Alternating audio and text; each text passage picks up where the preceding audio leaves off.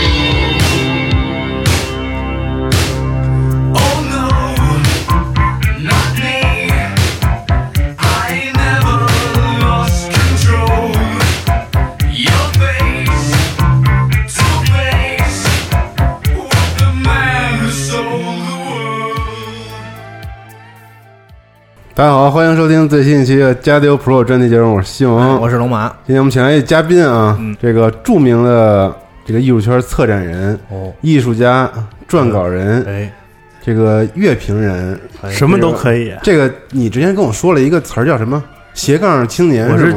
标准的斜杠中年，啊，斜杠中年这个建崔老师，什么意思？斜杠中年？你听他给你解释解释。嗯。斜杠中年就是我这种干无数个事儿，嗯，每个这个职业身份中间都有一个斜杠，哦，就是你的 title 上面是八八八，然后斜杠，斜杠后面什么什么什么斜杠，就他这种哦。乐评斜杠。啊，策展人斜杠，哦然后艺术家斜杠，撰稿人斜杠，然后啊各种斜杠，对，这种就叫叫斜杠青年。牛逼吗？哦，对，就 我特别 就我那名片，那个后面干什么都得印到背面去，得我正面印不下。对。然后今天请建崔老师来，其实主要是想触碰一个特别特别我们之前没有敢触碰过的领域，是就是为大家解答到底游戏是不是艺术。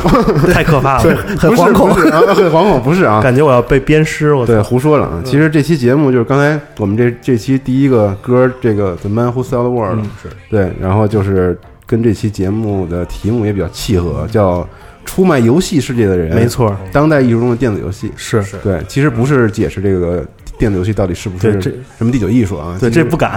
对，其实主要还是聊一聊，就是当代艺术中电子游戏的一些作品。对，有很多艺术家，他们就是呃，向社会、向这种就是公众嗯出卖他们所了解的一些游戏，所以等于他们做了一个什么工作呢？是打了一个这个信息不对称的、不对等的这样一个信息差。嗯他把很多游戏作为了一个艺术手段包装了之后给大家看，所以他们就是那帮出卖了游戏世界的人。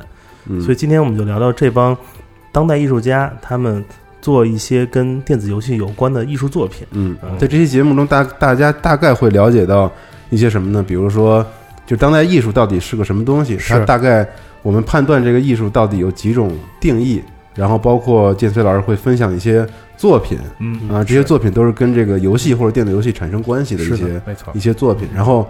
最后，我们再可以适当的啊，尝试去聊一聊那话题，还还得有那个。也也也有可能聊不到啊，对，是。反正看看状看状态啊，稍微触碰一下灵魂深处。对，不太敢说，主要是。好吧嗯，对，这期节目有一不同点，就是说这期由于我们介绍了很多这艺术作品是用眼睛来观看的，所以我们准备了大量大量的这个图片资料，对。会放到一个时间时间轴上。嗯，所以如果你想彻底了解我的内心世界，一定要伴随着时间轴来收听。嗯，建崔老师特厉害，来的时候跟我说，给自己定了一个 KPI，说就是这个大家都要用集合的 APP 去听这期节目，去看时间轴，没错。得增加下载量。我把那种就是不能说的、被逼掉的，全都告诉你在几分几秒，你就自己看去。我操，可以，嗯。嗯，从何开始呢？呃，我们先来简单说说吧，嗯。就是，呃，在我心中啊，嗯。这个嗯，游戏跟艺术之间一直有着一种特别尴尬的关系。嗯哎，这种关系怎么个尴尬法儿呢？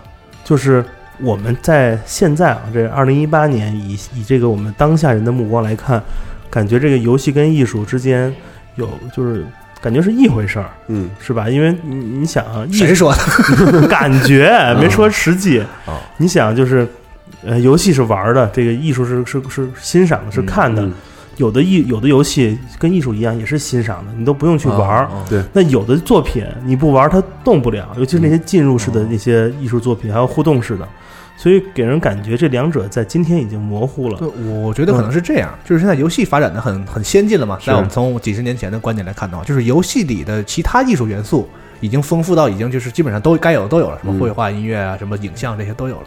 就是，但是反过来的反而我们看见到的很少，就是在其他艺术作品里，然后把这个游戏融进去。没错我觉得这个是那个尴尬的点在的地方。但他们的边界很模糊，是的？是，嗯是这样，就是你说绘画这件事儿很简单，嗯，你玩 DS 游戏，你都你都能用很多的绘画方式来促进游戏的进行。是，已经已经，其实咱们站在游戏角度来看艺术，这个艺术就是各种各样的小工具，我拿来用一用。嗯，但是反观，其实哪些艺术品其实是根据游戏给它的灵感来创作呢？这就很好玩了。嗯嗯但是这个咱不着急，咱得先把这个时钟调到 特别像你妈故事会，是，咱得先先把这个时间回溯到没有电子艺术的、没有电电子子游戏戏的时代，嗯哦，没有电子游戏的时代呢，也就没有当代艺术。嗯。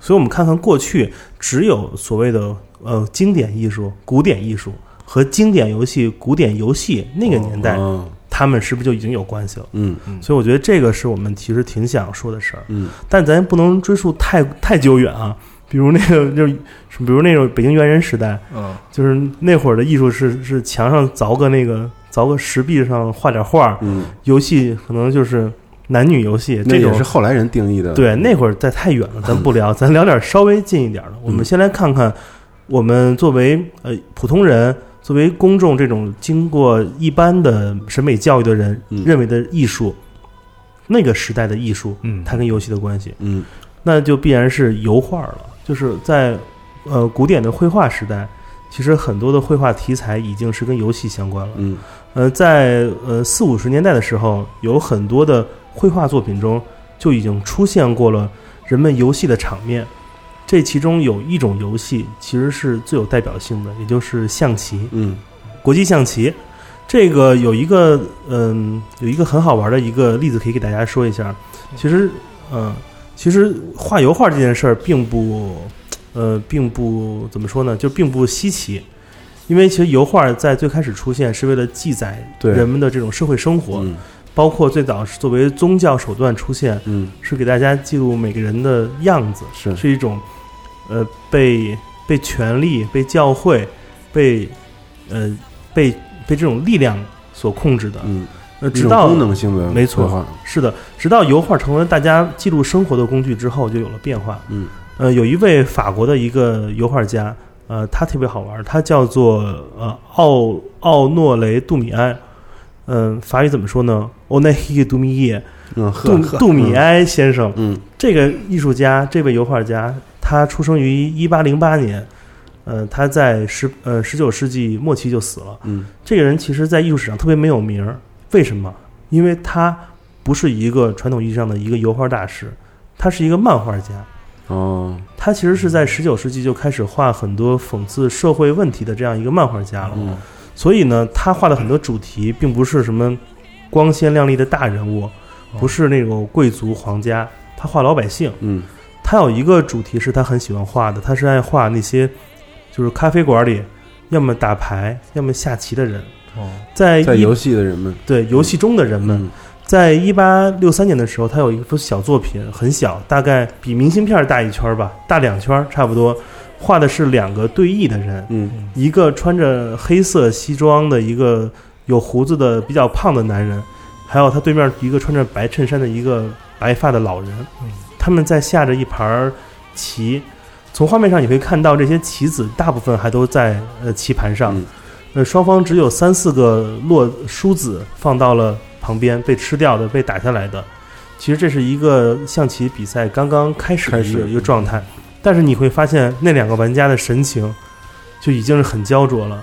你能想象到此时此刻，可能一个朋友拿着手机正在拍他家里两个客厅里在玩二 K 的人，刚刚打到第二节时的状态，哎对，其实就是这个时代一样的事儿。嗯是是是，所以为什么我特别喜欢杜米埃的这个作品呢？是因为他在那个时代就观察到了，其实游戏中的人有着自己特别的魅力。和状态，因为作为油画家，他的绘画题材一定是说这个人的某一个时刻感动了他，是。因为他是记录的是这种老百姓的生活，而不是说一个皇家人跟那儿一坐，把假发一戴，这个肖像，西服领子一烫，不是那种。哦，所以这种瞬间的东西一定有它的魅力。嗯。所以我想，人们全情投入在游戏中的状态，其实是那个年代人们艺术家眼中游戏的魅力。嗯所以这时候，我想让大家知道的是，那个时代，呃，艺术家眼中的游戏，并不是游戏本身的属性是怎么样的，而是玩游戏的人。的状态是什么样的？所以在前电子游戏时代，呃，艺术家眼中的游戏，游戏不是主体，而是玩游戏的人是主体。嗯所以你会发现那个时代的观察对象是很不一样的。所以我们先记住这一点。嗯嗯，等我们后面要聊到现在现在的这帮家伙哦，你就完全不一样了。有对比了，嗯对所以你会觉得国际象棋其实挺好玩。我不知道你们下不下国际象棋？我小我小时候学过，我小的时候也学学过一点啊，就是谢军最牛逼的那会儿，哦然后学校里面组织哦，流行学这个啊？，而且小时候觉得下国际象特别牛逼，嗯。因为他那棋盘是一小盒子一扣，对对对对，对一个金属小扣一弄，嗯然后夹在手里就跟一个手包特洋气，对，加上那个对，加上那个木色跟上面印的黑色油漆的那个棋盘格，就是一个 LV，你想想，一 手包拿在手里，梗在这儿呢，小时候觉得那特特牛逼。然后玩国际象棋，你会知道，其实这个就是一个非常典型的上手容易，这个升升阶段对对很难对，是很难的游戏。所以，呃，作为职业职业的象棋选手而言，他们眼中的大家都是都是渣渣嘛，对吧？但是有几个那种所谓的民间的这种高手，嗯对于很多，尤其是就是两呃上世上世纪的一些棋手而言，是民间的大神。有以下几位，有一位呢是一位犹太裔的数学家，呃，他叫做呃埃曼纽尔呃拉斯克嗯。拉斯克，呃，这个人是一个呃一个数学家，嗯。他平时不是一个职业的棋手，但是他下棋下的很牛逼。哦，还有一位是一个来自荷兰的一个中学老师，他也是作家，他叫尤伟，尤老师，啊，尤老他，叫他叫马克思尤伟 Max，嗯。呃，Max 尤伟。第三个人是我们最熟悉的，是艺术家、画家马歇尔·杜尚，嗯，厉害了，就是那个小便池，这个嗯是对对对，嗯，就是现代艺术的一个、嗯一个经典作品吧，是签个名儿就要变成全了。嗯为什么一个小便池能变成全？这不是诗歌吗？嗯，对吧？其实不是艺术，因为它给你的是一个想象力的画面。你说明白点儿，所以，这个马歇尔·杜尚他所做的这个达达主义的艺术作品，给你的就是这样一种一种状态，一种非常中间状态。嗯但是他做艺术是很出名的，同时他也是这些职业的象棋选手心中的一位民间大神，就是他是一个半职业的一个选手，选手。嗯他呢，在一九二三年到一九三五年之间，曾经参加过了三十多个国际的象棋的正式比赛，包括了法国锦标赛等等这种嗯大型的赛事。他还代表法国队四次参加那个国际象棋奥林匹克团体赛，哦，就是那人家是专业的运动员，呃是被招到队里的，嗯因为下的太牛逼了。所以，这个杜尚是一个做了很多跟国际象棋有关作品的这么一个艺术家。嗯包括他自己的很多那种呃个人肖像，其实都是他在一边下棋的过程。因为他有多热爱下象棋呢？嗯他为了可以坐火车的时候下象棋，他自己还做了一套自己艺术家手绘的那种便携式的象棋，嗯就像是一个呃记事本儿，你左右打开之后，右边是一个棋盘的状态，每个棋盘上面呃横着画了一个小口子。你可以把一个纸片的棋子儿插进去，插进去嗯，两边对弈的时候可以插往前下几步就插几步。嗯如果这个子儿吃掉了没关系，在这个记事本的左侧有一个小口袋，你可以把死子儿放到里面，嗯就是请看时间轴，对，请看时间轴。对，如果想购买这产品，我们可以开发一下。没没有，不敢不敢，嗯对，是这么一个一个狂热的一个国际象棋爱好者艺术家，他还曾经就是做过很多这种行为艺术跟象棋有关的，比如说他呃找过呃自己的那种就是裸裸女，嗯，让裸女跟他自己一起下象棋。对哦，这让我想到了一个非常经典的游戏，叫做什么一麻将，就是在街机 街机厅里是嗯厅里的一个经典的一个一个场景。对，然后这段一定不能剪。嗯，不剪不减，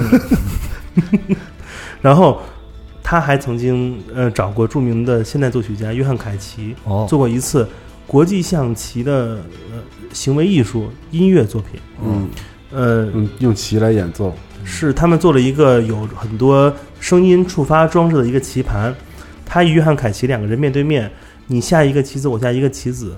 当你的棋子离开了这个棋盘的时候，你其实会呃触发一个声音的效果，一个声音的播放。嗯所以他们每下一个棋，他们这个棋盘所连接的音响哦会带来不同的声音。当他们下完这盘棋之后，记录下来，这个声音也就演奏完了。嗯。等于说，因为约翰凯奇那个龙马也知道，约翰凯奇是做这种对。偶偶发音乐，呃四分三十三秒，对啊。随机音乐的。对于他而言，这个音乐的出现、声音的出现其实是无所谓的。是。这个思维方式很达达，嗯。所以杜尚觉得这个非常合适，嗯。俩人就做了这个作品。有意思的是，约翰凯奇是一个臭棋篓子，啊，杜尚跟他下五分钟之后说下太臭，说你啊你丫这么下，咱这歌也就两分钟，就是一朋克曲。对我刚才想问的，他那么厉害，这国际大师，对，呃这凯奇也够厉害的，对，我说，嗯，凯奇说那怎么办啊？杜尚说，你看这底下全是这观众，咱都卖票了，还有那么多媒体，还有摄像，还有人要回去发 vlog。你说，咱们就如果 vlog 还行，就是咱就这下两三分钟死了，你这多不好啊！咱就这个不行。于是，那个杜尚离开了这个这个比赛席，哦，下去跟那观众里面喊：“那个 Tini Tini 在吗？Tini 是谁？Tini 杜尚是他老婆。哦，他说也是臭棋篓子，他说我老婆平时陪我下棋，啊就天天被我虐，我觉得你俩水平差不多。所以这个这个这个，他跟约翰凯奇的这个对弈的过程的后半截，就换他老婆开始下了，所以完成了一个演唱会长度的这么一个后后后摇的这个长度的一个一个作品。嗯所以这还挺好玩的。所以基本上在没有这个就没有电子游戏时代，嗯人们艺术家已经开始用游戏的这种方式、机制以嗯及这个游戏者的一些体验来创作作品了。嗯，成为了一个工具，没错，嗯是一个创作手段。因为你想，那个年代人们看两个人下棋，下棋的过程中音乐会随之变化，是所以这是一种，你说是一个游戏演奏吗？就像我们现代人，你可以想想，还是二 K 这个这个东西，嗯两个手柄，你看似两个人在操作手柄，但如果我在这手柄上有一个收发装置，我让你每一次移动手柄，在另外一边是另外一个画面或者另外一个声音。嗯其实你们作为玩二 K 的人，不知道自己创作了一个什么东西，嗯，其实是这样一个思维方式。或者我有一个特别跟这像的例子，电子游戏里的，就是有一年这个之前那个怪物猎人的一个比赛里。就是有两个玩家，他为了打这个龙，他们想出一种战术，就是这两个人用完全同样的装备、同样的武器，然后在同一时间做同样的动作，让这样可以让那个怪物的动作是完百分之百可以预判的。哦，就他们俩完全一个就是完全一模一样的动作，两个但是就两个人来控制，来控制他们做到了，然后那个时间打得非常短，因为他们已经完全背板了嘛，把那个怪物动作完全在预料之中。是其实这个你往深了看，也可以认为它是有点行为艺术或者什么的这个元素在里边。它没错对，它其实就是不太符合这个正常，嗯，这个游戏本身给人们带来一种一种快乐方式。按道理，这个下棋一定就是输赢是最关键的。对，那我我杜尚，我参加国际比赛，我就随便我就一定要赢你。为什么这会儿我就不想赢你？嗯我放一手，我让我媳妇儿来给你下呢？是因为我的我的结我的这样一个创作目的，不是让这个歌就两分钟长，是稍微有一点这个变化过程。嗯别咱们十五步之内我就把你赢了，多不好。所以他的目的就变成了不是要赢你，而是要满足一个比赛的时长。对，哎需要这个过程，对哎成为结果，这就不是下象棋的原始目的了。是，对，什么人这么干？那种就是去一茶馆儿，俩人借着谈生意的名义跟那玩玩牌，嗯就是你知道跟跟领导打麻将。对吧？领导抠脑门，你不给打三桶，就是是这种，这是这哈里手，社会 这个哈里手社会牌，对吧？社会牌，对对，喂一嘴，对，是老板这心里说了，哎，我这牌吧，就是你，我要这张牌就是你下月工资的数，嗯，号里打一九万，就是这种。那可没有，嗯呃，所以，所以游戏的性质改变了。嗯所以在他们在最早期没有电子游戏介入的时候，其实艺术家做一件事，就是在消解游戏原有的机制嗯，以及是在观察游戏者。游戏者是创造艺术的一个主体。嗯其实这种方法不光是约翰凯奇这个时代，其实很多艺术家或者泛艺术领域都做过。我们举两个另外两个小例子，呃，著名的导演英格玛伯格曼有一个电影叫做《第七封印》，就讲了一个故事，是一个一个骑士，那个叫我记得叫布洛克吧，他在海边和死神一场一场生死棋局，嗯一场棋局决定生死，其实就是一个一个预言嘛。嗯这里面伯格曼用下棋这种方式来决定了一个人的一个命运走向。嗯对这也是一种非常典典型的指代关系。还有一个例子是一个，你知道是呃那十年前吧，二零零八年的时候，嗯有一个德国音乐人，他曾经来北京那个愚公移山做过一个演出。这个音乐人叫做 Manuel Gauchin，嗯。哥特琴。这个 Manuel Gauchin 呢，他是一个七十年代德国那种德式摇滚的一个那种老前辈哦，他乐队叫做 Ashra Temple，呃，Ashra 就是呃崇拜太阳之神那种、哦。那种范儿，嗯。他就做那种呃极简的音乐，他的很多音乐最开始做那种重复重复的极简，在很多现在的 techno 之前，所以他的音乐也影响了很多现代的舞曲。这老头儿当年有一张专辑呢，叫做一 Two 一 Four E 二 E 四。你们如果学过象棋都知道，这个一二一四其实是拱小兵儿这么一个开局的这样开局对，嗯小兵不是可以一格两格吗？嗯你拱两格小兵，那你就是一二一四，对你下一步你的象就可以斜出去了，这是一个开局的方式。嗯，他就用这种开局的方式，他的专辑封面就是一个棋盘，他就用这种开局方式告诉你，其实音乐所有音乐都是始于一个动机。嗯。他就用这样一个方式来告诉你，其实极简音乐并不是我想创造一个宏大的一个世界二十分钟长，嗯。我只是有了一个想法，我在这个想法的进程中，慢慢的调整它、改变它、变奏它、重复它、再度理解它、再度演奏它，形成了现在我们非常非常熟悉的迪厅里的所有的电子乐都是样。但这套逻辑其实跟下棋也非常非常像，是一样的，是就是走一步看一步，嗯。而且做创业公司也是这样的，是就不谈这个了，这个挡得好，加一分。嗯。嗯，所以还有一个很好玩的例子，就是也就是关于这个前游戏时代的例子。其实我们中国也有呃艺术家、艺术组合，借着这种下棋做音乐的方式做过，是一个一个中外合资的一个音乐组合，叫做 FM 三。嗯相信很多就是就是关心这个国内音乐的人都会知道这个组合，是一位键盘手叫张健，他和另外一个叫老赵的那个一个外国人，嗯俩人组的一个电子组合。他们呢就是做了一个东西叫做唱佛机，这个唱佛机就是中国很多庙宇里面卖给游客的那种一个有循环的，只能播放一个就大悲咒什么的，对对对，就是小 M P 三是吧？就是是那意思。它是一喇小喇叭，小喇叭，对，就跟那种里边有个 U 盘，无线电那种存的那个东西，，它都不是一个 U 盘，它就是一个啊就是电路板，电路板给弄在里头的那啊种，对特别特别老旧的那个文件也就就我觉得一百一两百 K 的文件吧 K 啊没什么文件，它可能就是镶了一个对，什么电子管存着那你东西，对，啊就电子管，你只能只能控制它的开关和音量。对，他们就做了这样一个东西，里面放了一些长音的音乐，会循环播放。哦然后他们呢做了一方有游戏叫做叫做 Buddha Boxing 佛打架，就是两个人用很多唱佛机在桌面上，就跟下棋一样，一人往前推一格，推一格，来控制这个声音的变化。哦，所以就这种方式，其实你看，你看你先看凯奇那会儿做那个，就叫什么，就是跟约翰凯奇和那个杜尚杜，尚啊，那是他们是一九六八年做的那个下棋的这个，然后这个中国的 FM 三做这佛打架呢，这个得也就是这几年的事儿，年的事儿，对，那个是一几年的事儿，嗯。所以你想中间过了这么多年，其实大家对于这个游戏的这种行为方式，这个回合制 还是还是一样的，嗯。只不过他们的艺术创作手法不同。嗯。也就是说，其实游戏跟艺术之间已早就有着这样的密不可分的关系。嗯是为什么这个你说演奏乐器是是 play guitar，玩玩玩吉他，嗯是因为你要满足一个乐器给你带来的可能性。嗯游戏很多游戏都是这样的，需要在可能性里面发生关系。所以我们马上要介绍很多这个当代艺术艺术和电子游戏的一些这种巧妙结合，哎全都是利用这个可能性的。但我想你能不能在开始这个重要核心之前，嗯。先稍微讲一讲这个什么是当代艺术。是。太好了，我正要讲这个。哦太好了。因为我已经关了所有的百度百科上解释的当代艺术，因为我觉得他们说的都不对。哦，啊。太好了。嗯，嗯。就是我们怎么理解当代艺术呢？咱们用最，咱们用一种很好的辨析方式吧。嗯。几年前我们特别爱给人分三种人，呃，一般青年、文艺青年和二逼青年，嗯。我们就以这种角度来解释一下什么是当代艺术。咱们先说这一般青年吧。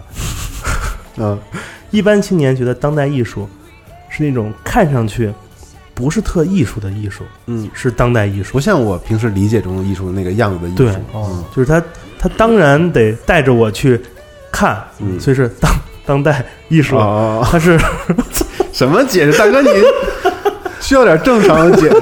当然得带着我去看，惊了，我操！当代艺术，就是一般青年嘛。嗯但是二逼青年就好很多了。二逼青年眼中的当代艺术一定是那种就是怪的，就是我说不出来这东西，甚至是我在质疑它是不是艺术。嗯我觉得这种怪的、缺的、裂的、歪的，这种其实是二逼青年特当代特当代。但我觉得你得提前说一下什么是二逼青年和 文艺青年太讨厌了。对，但我觉得你的意思，我觉得啊文艺青年可能就是会遵照书本上的一些解释，其实就是当代艺术是指的是那些在呃观察、研究呃当下社会以及当下人类文明进程中的一些问题嗯所产生的一些艺术创作作品。嗯嗯但我觉得，其实当代艺术在我心中是一个现代人、当下人，咱们几个人嗯对于我们此时此刻这个世界的一些观点和看法。的一个表达。可能我们在二零一八年的八月份在一起，我们有了一个想法，嗯我们会在二零二零年以一个作品形式把这个当时的想法表现出来，嗯实际上是一个实验。呃，尽管过了两年，也可能我们做了十年，但是这个想法是在思考我们在那个在这个时代的一种境遇和处境或者想法，我们做的作品，这就是当代艺术。嗯所以没必要被当代艺术吓跑，也没必要就是用什么屎尿屁来代表当代艺术。因为如果你在网上搜当代艺术，就有很多微信账号会写很多文章，说什么一泡屎也能成为艺术吗？这种耸人听闻的东西，别害怕我觉得。是因为现代人嗯对于艺术的理解全部建筑于中国传统教育告诉他们的艺术嗯可能是美的、是漂亮的、是经典的、是那种艺术两个大字儿，两个楷体字儿就在天上天上飘着，嗯对吧？这这没办法，因为我们最开始，你看，你先你去路边儿那种 CAD 出图，它都有一个业务叫做艺术字设计，嗯对吧？对于他而言，这个是实用美学，是实用主义的艺术。但是实际上，当代艺术它的思考点并不是在“艺术”二字，而是“当代”二字，就是我我是谁，我在这儿，我干嘛呢？我就是是这种发问。所以艺术不重要。那你同样在看电子游戏，也很有趣。咱们说了，这个之前说了，艺术跟游戏是是在是在前信息时代的一种一种结合和碰撞。嗯。现在艺术有了一个头衔儿叫做当代，游戏有了一个头衔儿叫做电子。是。我们发现他们两个较真儿的点已经不再是游戏跟艺术的较真儿了，嗯。而是电子和当代当代。哦他们之间开始有了新的奇妙的哦结合。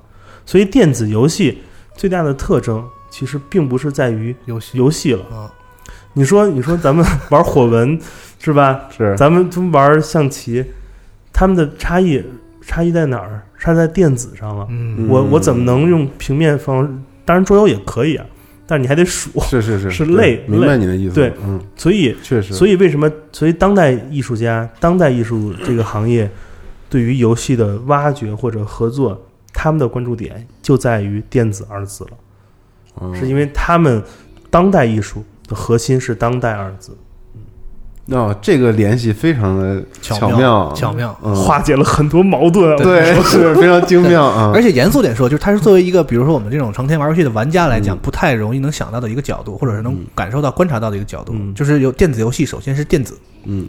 这个游戏的很多内核其实是古已有之，是。而我们现在喜欢这个最，我们为什么就是这么喜欢电子游戏，是因为它首先电子，对对，而且它这个跟当代是完全联系在一起的。对然后它只属于这个时代。是的是啊，嗯，是一定是这样的。对，我们还没有讨论这个游戏是不是艺术这个事，别老往那儿引，是，就是让大家知道我们还没讨开始讨论这个事，不着急对对对，嗯所以，我们下面开始今天的这个真正的内容，哎嗯就是讲一讲那些呃当代艺术中的电子游戏，或者说那些借用了电子游戏的方式创作当代艺术的人以及他们的作品。嗯呃，我在做这个功课之前呢，呃，其实也是，呃，经历了两三年的过程。嗯为什么这么讲呢？其实今天讲这个故事，是我两年前，呃，做过了一次讲座，当时其实是呃是想讲 VR 游戏的可能性和艺术的关系。哦我整理了很多呃电子游戏和当代艺术的这样一些小故事。时间也过了两年多的时间，我发现其实这里面来自中国的艺术家确实做了很多的力量。嗯我在当时整理这个素材时候，我会发现中国艺术家的作品可能占了差不多一半儿。我想是不是因为我是中国人，我关注都是中国本地的艺术家和我跟他们比较熟，所以我发现了。后来我发现，并也不尽然，嗯，其实就是多，其实就是多。嗯。我等了这两三年，挖了很多料，我发现，呃，要么就是有一些国外的艺术家，可能无论是来自亚洲其他国家或者欧美国家，嗯他们的一些 idea 可能早就被中国艺术家做过了，哦要不然就是这两年新的他们没有做。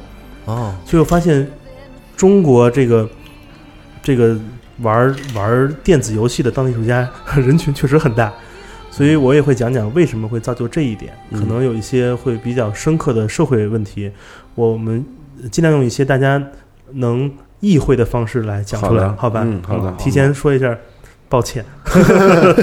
我们正式开始。嗯呃，第一个我想介绍的作品呢，呃，是一个来自于一九九七年的作品。嗯，呃，一九九七年，那是一个春天，有一位北京的 行，这是 北京还行，有一位北京的艺术家在他的电脑前用鼠标画了一个圈，他画了一什么圈呢？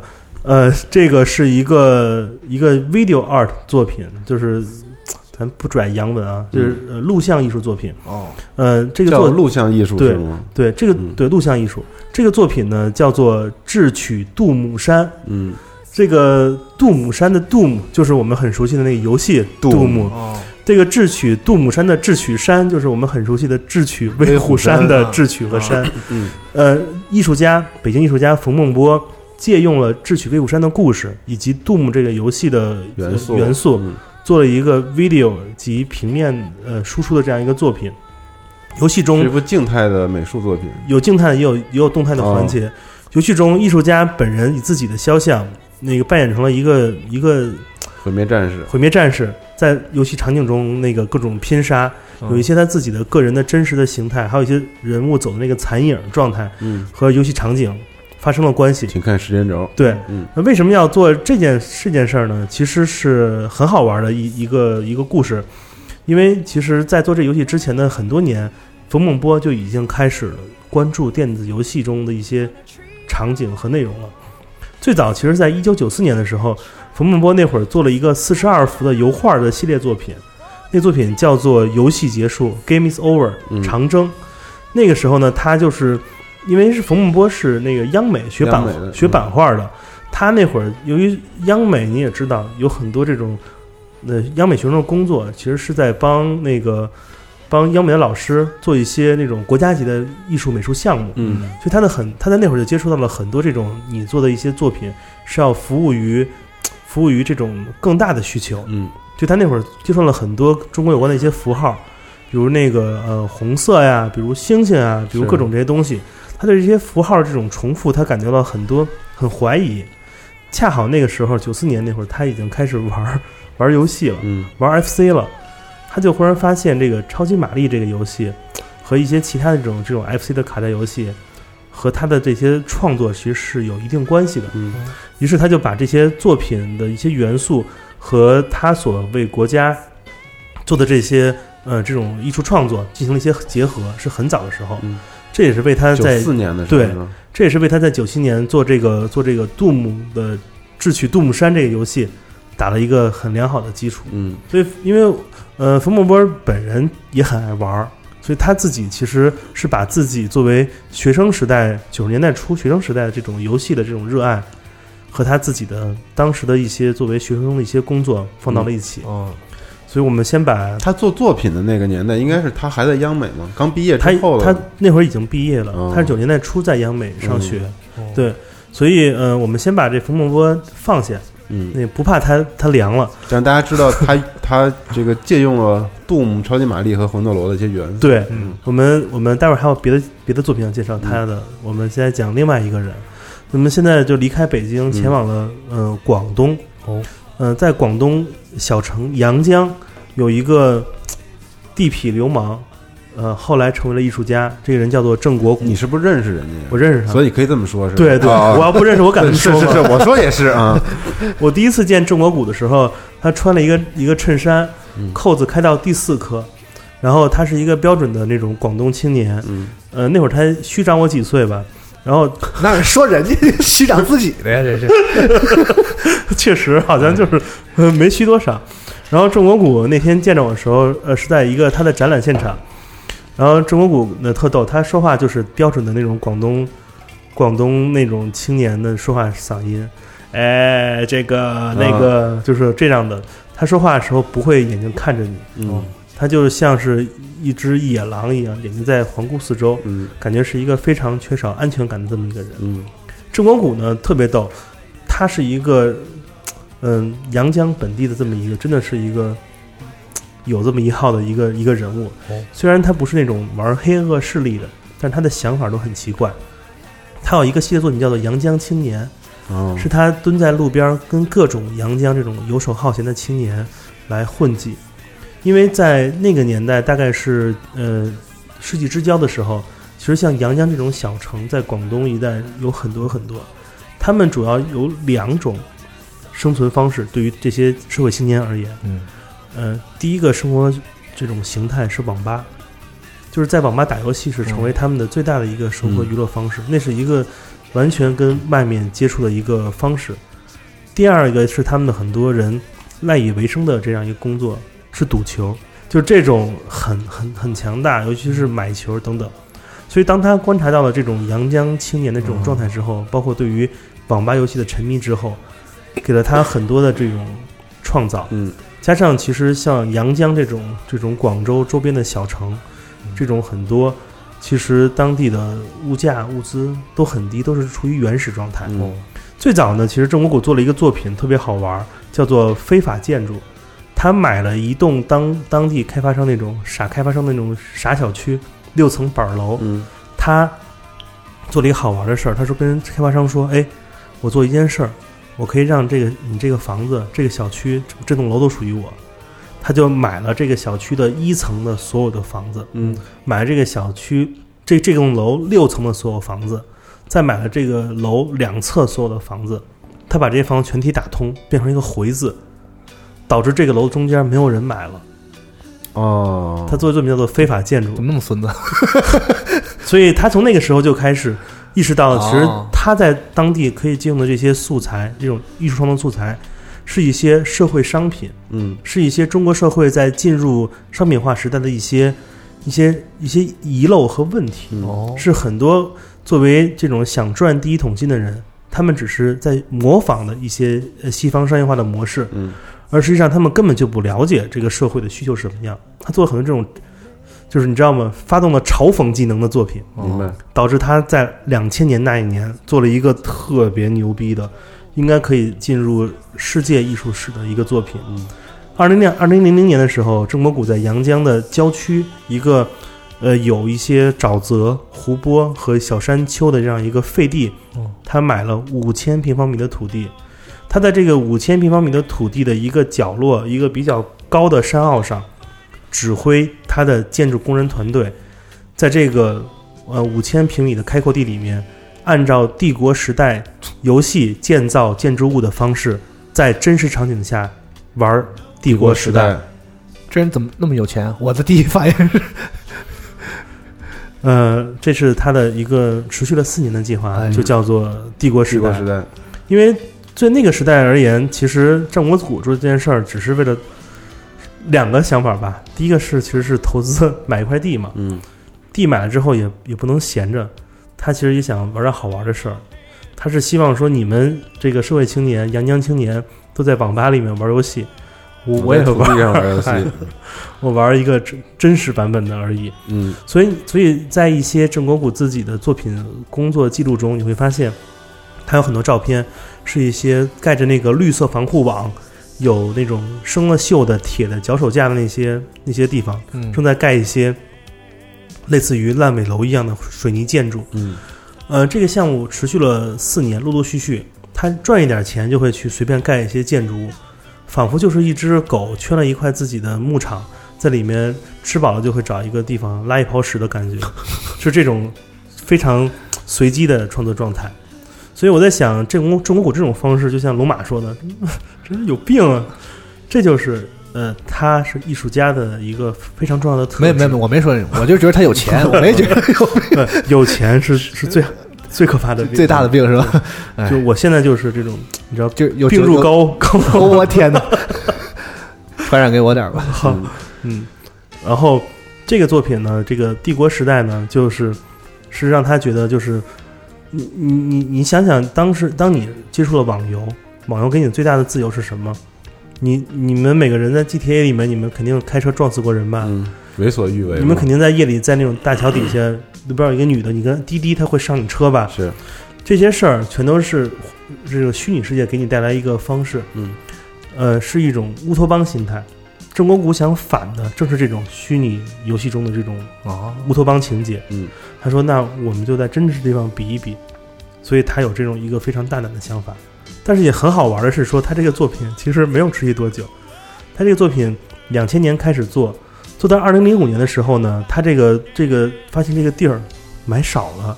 他最开始哦买了不是五千平米吗？是啊嗯，盖着盖着发现都不够了。这个按照比例尺算，跟真的帝国时代比，这个地儿不够。嗯他把这地扩到了五万平方米，我天，于是 这里面就盖了很多好玩的东西。它不光是按帝国时代里面的这个这个建筑模型的模本来盖建筑，他盖了一些自己喜欢那种假中式风格的东西，嗯一些苏州园林的那些小的亭台楼阁啊，什么月亮门啊，什么各种石库石库门没有啊，各种什么你知道彩虹桥啊，什么就洗浴中心、足疗什么常见的那些建对筑啊，，就是那些什么罗马柱啊，就开始覆盖了。所以他这个项目一直持续到了二零一零年的时候，他把这个名字改了，不叫帝国时代了，啊，因为看着一点儿也不帝国。看着都不像帝国时代了。他把这改成了一个非常有呃东方主义情怀的作品名，叫做《了园了缘》。了就是了结的了，哦就是公园的园。所以这个这个作品现在就是以了园的形态还出现着，还在继续创作着，还在继续创作着。嗯所以如果你有机会去阳江，你可以在那个地图上找找了园去看一看。嗯，这作品同时也被送入过了威尼斯双年展等等地方，记录它的这个哦建造建造过程。哦，对，变成了一个东方情怀的一个 online 的夜游了，嗯就是突然转成这个风格了。那很厉害，他等于一共做了有十十八年了，十多年的历史，所以是一个非常疯狂的作品。所以你也能想象，在中国像呃阳江这种四五线城市的人的生活状态是一什么什么样的一个方法吧？他跟当时那个游戏也密不可分。对，对，所以这就是呃零两千年左右，这个一个中国艺术家因帝国时代这个游戏方式而而给自己的一个刺激，做了一个疯狂的事儿。嗯嗯同样是在那个年代，其实有一种游戏风格是，嗯，现在也非常火，火了十多年了，是呃第一人称视角射击射击游戏。对，嗯、在那个年代有一个游戏，可能很多人都没有没有玩过，呃，不像 CS 这种或者后面的 R 五这呃 R 六这种嗯非常、就是主流的，那个游戏叫做《美国陆军》嗯 Americans Army。嗯、这个游戏我查了一下，其实是一个呃偏模拟、真实模拟属性的游真戏。实像的，对，呃，这个游戏呢，其实是就是一个非常简单的一个第一视角的游戏有，点像三角洲特种部队那个，哎，非常像三角洲，嗯而且它的包括呃一些枪支的方式以及系统的字体的字体和嗯颜色，也都是很像三角洲的那样的一个摄影方式。呃，有一位艺术家呢，他叫做 Joseph 的德拉普德拉普约瑟夫德拉普，他在二零零六年的时候做了一个作品呢，叫做《Dead in Iraq》死于伊拉克。这个 Dead in Iraq 这个呃名字是他在这个游戏中的自己的用户名儿。嗯，哦，这个美这是一个线上游戏，美国陆军是一个线上联网游戏，这游戏呢就跟所有的 FPS 游戏是一样的，你你加入一个小的一个 squad，嗯。然后你去做一个任务，可能去围剿一个恐怖分子啊等等，嗯。就是有警有匪，救人质什么的，对，就这种，然后是一个单就是一个小的一个范围地图内的一个完成。嗯。他呢跟别人组队之后呢，他不会像别人一样是去找枪、捡枪去执行任务，他会利用这游戏里面的一个系统发布一些话。这游戏有一个系统是一个内嵌的聊天儿系统，所有在这个一个游戏局里的人、服务器的人都能嗯看到一个这个这个世界聊天室，哦能看到他说话。他呢，这个聊天室的内容就在这个屏幕的左上角，会以白色的字显示出来。一般大家都会在沟通嘛，因为那个年代不像现在玩吃鸡是实时语音。是如果你想说咱们干点什么，其实是要打字用飞速键盘。你还记得那会儿都是缩写吗？就是那、那个年代。呃，但这个哥们儿在里面这个聊天室里面不打说什么这儿有车那儿有枪，嗯什么去哪儿哪儿干嘛。他呢是把美国伊拉克战争时期所有丧尸在伊拉克战场上的人的名字，在里面像发布公告一样发出来。比如说张三李四是第四十五军嗯。美军战士，二零零零应该是零三年吧，零几年嗯，阵亡了，对，阵亡在那个伊拉克战场上。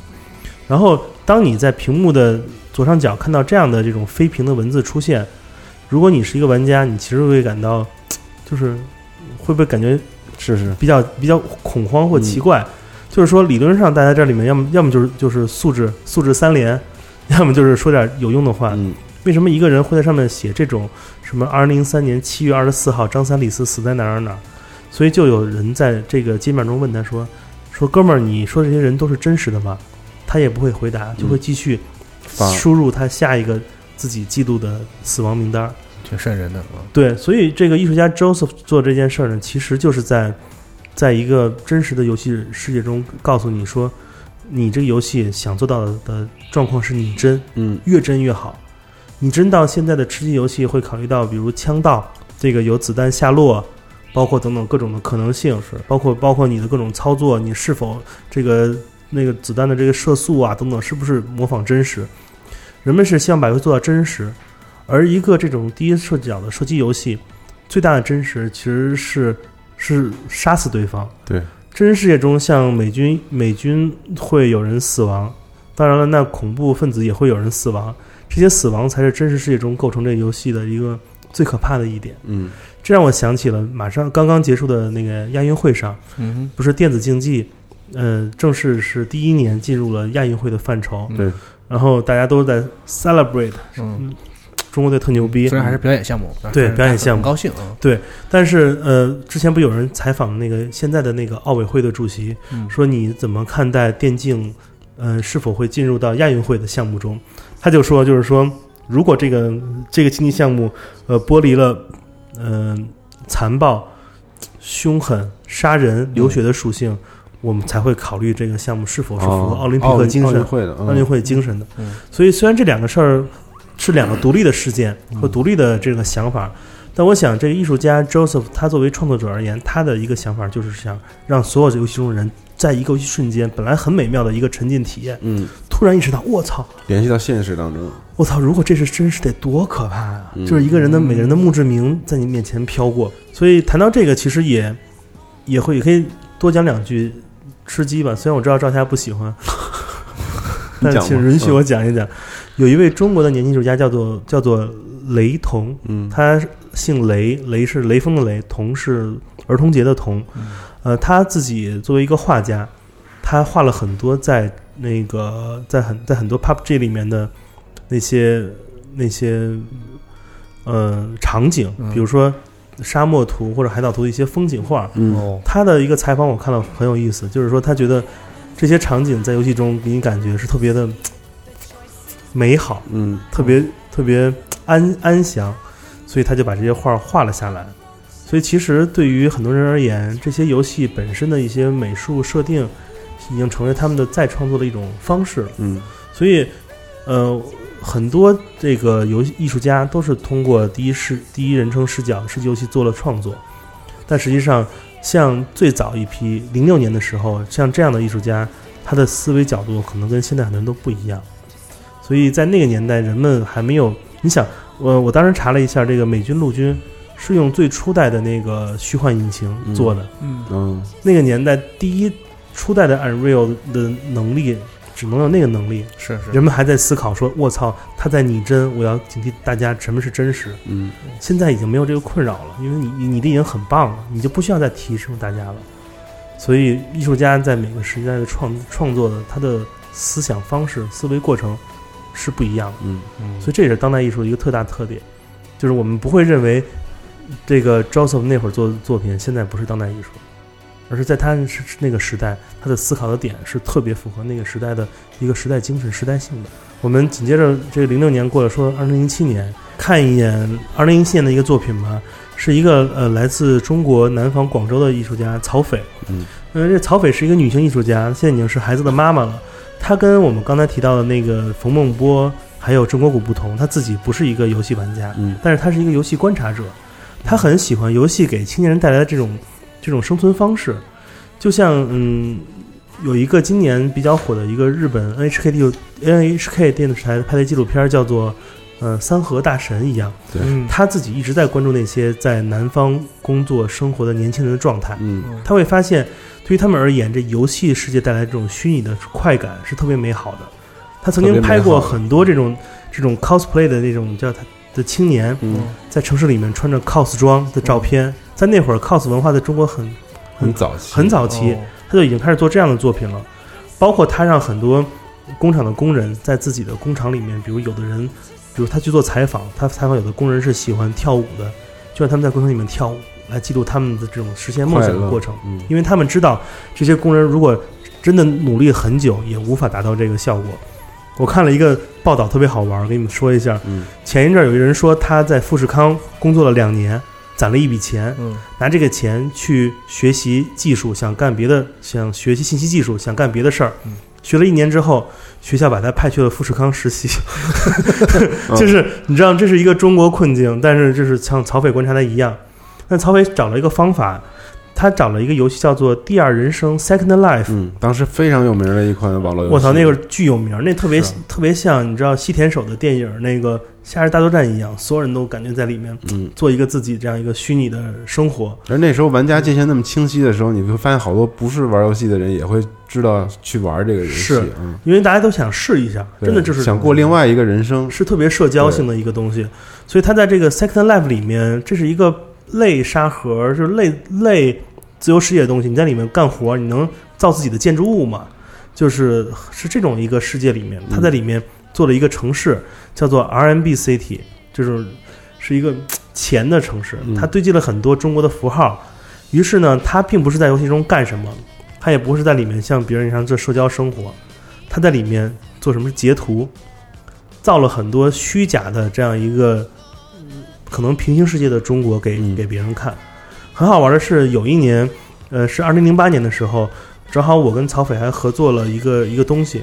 我当时代表一个杂志给他做了一个采访，邀请他拍了一组这个虚拟的片子，嗯，也就是让曹斐在游戏里面哦穿着一些真实的衣服，在那个场景里面拍照。截图，截图，嗯我们当时做这个计划还入选了当年的纽约国际摄影中心 ICP 的年鉴，哦，所以当时也跟曹斐聊了很多很多这个事儿。嗯，但由于曹斐是一个非常知名的国际艺术家，所以大家可以自己去搜索曹斐的很多作品。他也拍过很多关于呃北京都市雾霾等等的题材。嗯，所以对于他而言，Second Life 完全就是一个镜像的中国世界，完全就是想把一个他所在的城市在那个虚拟世界中展示出来。嗯，就像我们开始节目之前，罗马说的，觉得他看了那个作品，觉得这个东西，你知道 不好，看，就不是不好，他就是他就很怪，因为他就是在堆东西。对，但对于艺术家而言，他眼中的中国的那个城市天际线就是这样的，所以嗯。这艺术家是希望自己能所控制的虚拟世界中有这样一个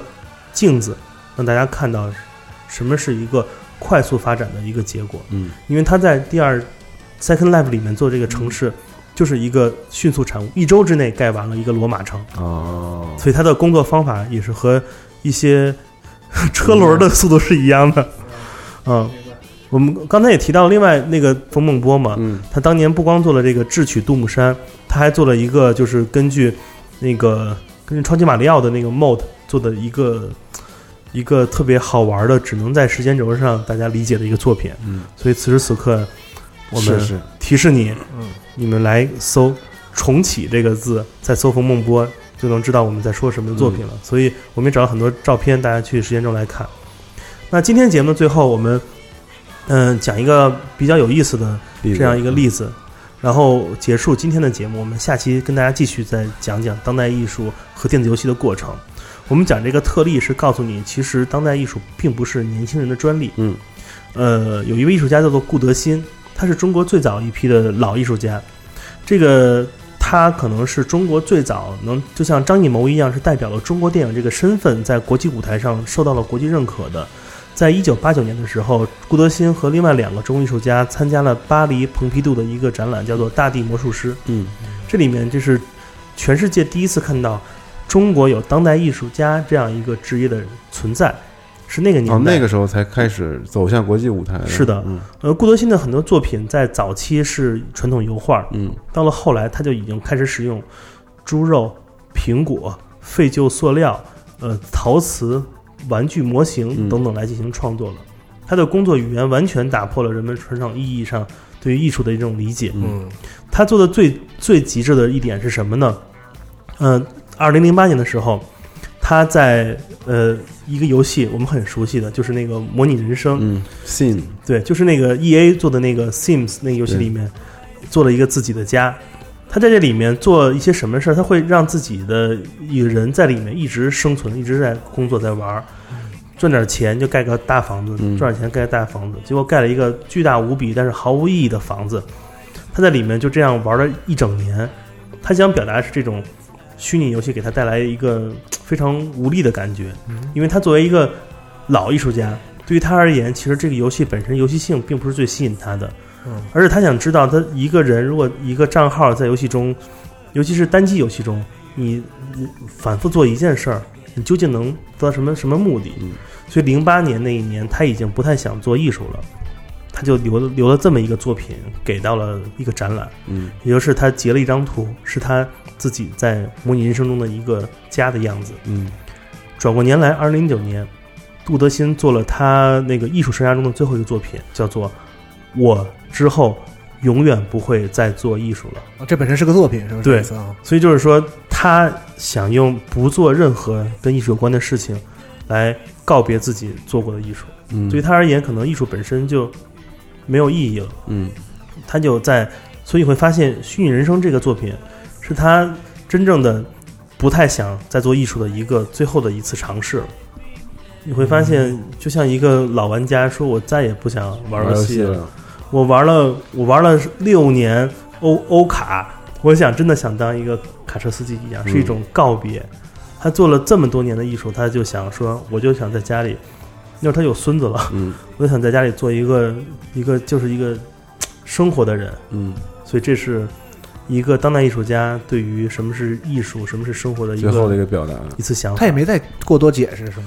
没有解，他就真的哦那之后就就退出了艺术圈了。就我们也不知道他是是这里有否定，还是说我也不知道，对就是这是一个 这是一个盒子，你打打开它之前，你真的不知道，是他就是之后真的没有做过任何新的作品，但是有很多关于他的展览都在进行，嗯，但是他就是想生活。对我听你今天做这些，就是举了这么几个六到七个例子，嗯，我有一个感觉啊，因为现在聊的都是二零零七年以前的哎一些游戏，十年，前的，对，而且从这个上个世纪九十年代开始，嗯，我觉得那个时候可能电子游戏在中国本身也不是一个特别特别大众化的一个没错，玩玩物和玩法，哦。所以我觉得可能艺术家们他们比较先锋吧，嗯。他们可能会或多或少接触到这个东西之后，有些东西成为了他们认为就是，比如说虚拟世界会给人带来什么样的一些反馈，就是人们沉浸在这个世界当中是好或者不好。像刚才你说曹斐和顾德新的这个作品，反映我们现现实社会中的建设速度也好，还是反映我这个怎么说呢？不同的角度，不同的角度，嗯对啊对，但是至少那个时候开始，人们开始去利用这个作为新的工具来做艺术作品。嗯一个是工具，嗯因为毕竟可能是在那个年代，嗯、你没法跟十年后的今天比。人们对于游戏，什么是游戏，什么是电子游戏，甚至什么是联网游戏，有一个常规意义上的认识。嗯但是对于艺术家而言，他们看到的两个事儿是在逐渐变化的。他们首先一定是先观察到玩游戏的人，嗯无论这个玩游戏的人是他们的创作主体还是创作的观察者，都是他们一直在看到的。这个事儿就像一九八六年、一八六三年那位法国艺术家画的油画一样，人一定是他们的第一观察者。嗯，就像郑国谷为什么要做帝国时代？因为他看到人们都在网吧里面玩帝国时代，那我做一个不同的。我在我是你在桥上看风景，你成为我的，你装饰了我的梦，嗯是这样一个逻辑关系。另外一点，像曹斐这种呢，是已经慢慢的在开始在想另外一件事儿了。OK，这个游戏好好玩，因为有了它的游戏本身的进步，游戏有一个特别多的可能性。这个可能性里，如果我成为他的一部分，我能做什么？嗯，这是他对一个自我的一个认知的一个发问。所以，在这个时代之后，可能是我们下一期节目聊到的这些事儿，嗯，人们慢慢的不再观察玩游戏的人了，嗯，反而是在想，OK，如果我在游戏中，我会做什么，我会成为什么？他们开始慢慢的偷取游戏的一些内核和灵魂，嗯，把他们再用再用艺术家的方式包装出来，贩卖给游戏之外的人。嗯，强弩的一个结束语，是，但我觉得挺好。对，留了一个扣，反正下期再说。然后。